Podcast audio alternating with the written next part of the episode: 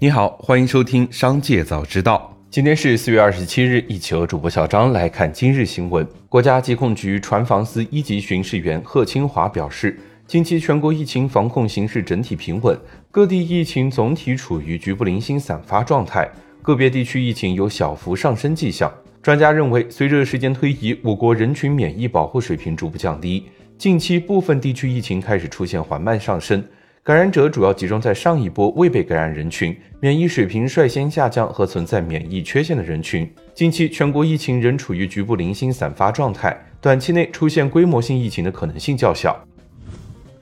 最高人民法院赔偿委员会对顾雏军申请广东省高级人民法院再审改判部分无罪赔偿一案作出决定。维持广东省高级人民法院此前作出的国家赔偿决定。四月二十六日，最高人民法院依法向顾楚军送达了该决定。二零二二年一月七日，坐牢七载、喊冤十六年的顾楚军收到广东省高级法院国家赔偿决定，决定赔偿顾楚军人身自由赔偿金二十八点七万余元，精神损害抚慰金十四点三万元，返还罚金八万元及利息。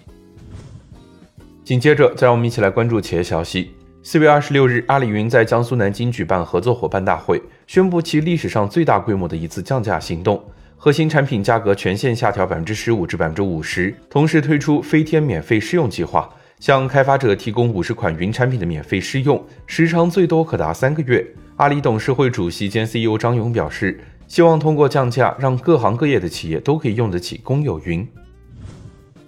近日，有网友发现天涯社区官网和 App 无法正常打开。天涯社区官方微博曾在四月一日发布公告称，近期将进行技术升级和数据重构，在此期间平台将无法访问，请大家耐心等待。有不少网友在天涯社区官博评论，天涯社区回复称，主打的是一个陪伴，说一句暴露年龄的话，他会回来的。风险信息显示，目前该公司存在六条被执行人信息，累计执行标的超过一点四六亿元。同时，该公司及创始人邢明还存在数十条限制消费令。四月二十四日，不少车主反映，在向未来语音助手 Nomi 提问 ES 七是不是韭菜时，语音助手回答：“这车就是割韭菜的车，就是面子车，续航两百多公里，三电比这车差的已经不多了。”当车主问 Nomi ET5 及其他车型是不是韭菜时，Nomi 则回答道，并不是很明白。对此，蔚来客服回应称，四月二十六日短期内接入了百度小度的问答数据被人恶搞了，目前已经进行了修复。四月二十六日，红杉中国推出消费早期创业社群 Sparkle 消费创想会。据悉，Sparkle 专注于大消费领域的更早期阶段，向种子轮以前延伸，陪伴他们从创想阶段开始打磨成熟的商业计划。红杉中国合伙人苏凯表示，作为创业者背后的创业者，红杉中国愿意帮助创新想法向成为商业机会迈出关键一步，成为消费领域创业者最早最重要的投资人和创业合伙人。近期，厦门市税务稽查局通过精准分析，发现网络主播姚振宇涉嫌偷逃税款。经查，姚振宇在2019年至2021年期间从事直播取得收入，通过虚假申报手段偷逃个人所得税236.3万元，少缴其他税费1.18万元。厦门市税务局稽查局依据依法对姚振宇追缴款项、加收滞纳金，并处罚款共计545.8万元。紧接着，再让我们一起来关注产业消息。国际能源署预测，今年全球售出的汽车中，近五分之一将是电动汽车。此前，全球电动汽车销量已经首次突破一千万辆大关。根据该机构的年度展望，对电池驱动车型需求的显著飙升，意味着电动汽车将占全球汽车销量的百分之十八，而二零二零年仅占百分之四左右。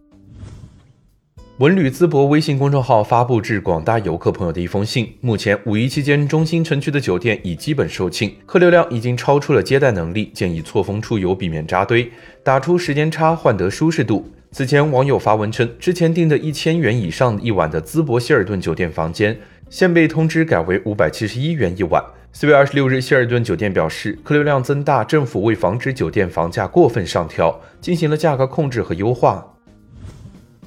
一段时间以来，商业银行存款数量有所增加。对于这一现象背后的原因，银保监会有关负责人回答记者提问时表示，银行存款增加是市场化行为，消费者综合考虑风险、收益和匹配性，一部分理财产品转移到了存款上来。